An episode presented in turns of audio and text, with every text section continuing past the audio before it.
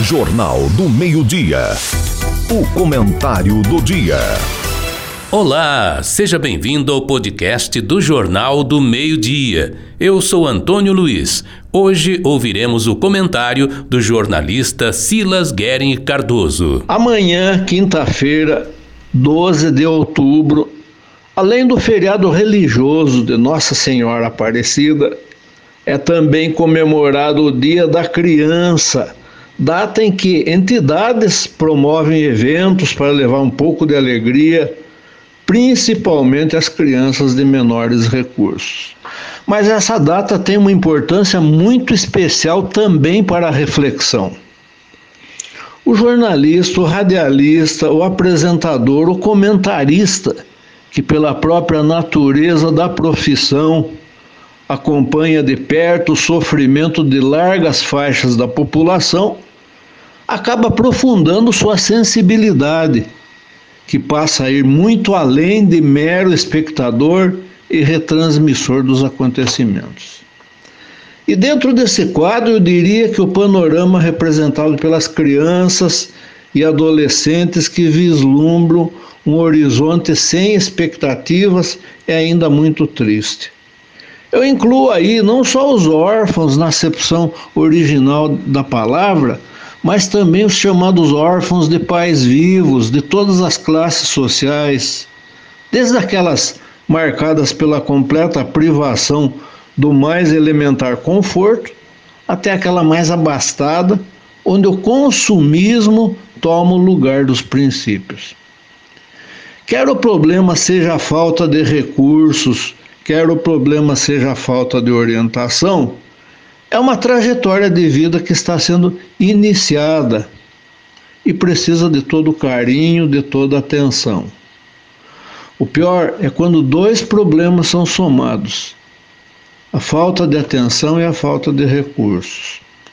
E é nesse aspecto que os cidadãos comuns, as famílias comuns podem se interessar um pouquinho mais por aquelas crianças que estão esperando amparo, que estão esperando carinho. A adoção, por exemplo, é um dos grandes caminhos. Em Itapetininga, nós lembramos que o GAAD realiza um grande trabalho, o um notável e exemplar trabalho de encaminhamento. É imprescindível, porém, lembrar que existem também várias outras formas de apoio, inclusive que foram estruturadas pelo nosso judiciário envolvendo apoio financeiro a crianças que não ficariam privadas da convivência dos pais. É um investimento no ser humano. Olhar também para o drama das crianças, adolescentes e jovens que já caminham para a marginalidade. Isso é uma imperiosa necessidade porque eles, sem uma estrutura de raciocínio integralmente formada, estão sendo induzidos ao caminho comprometedor, muitas vezes o caminho das drogas, o caminho da violência, o caminho da delinquência. Precisam de amparo redobrado.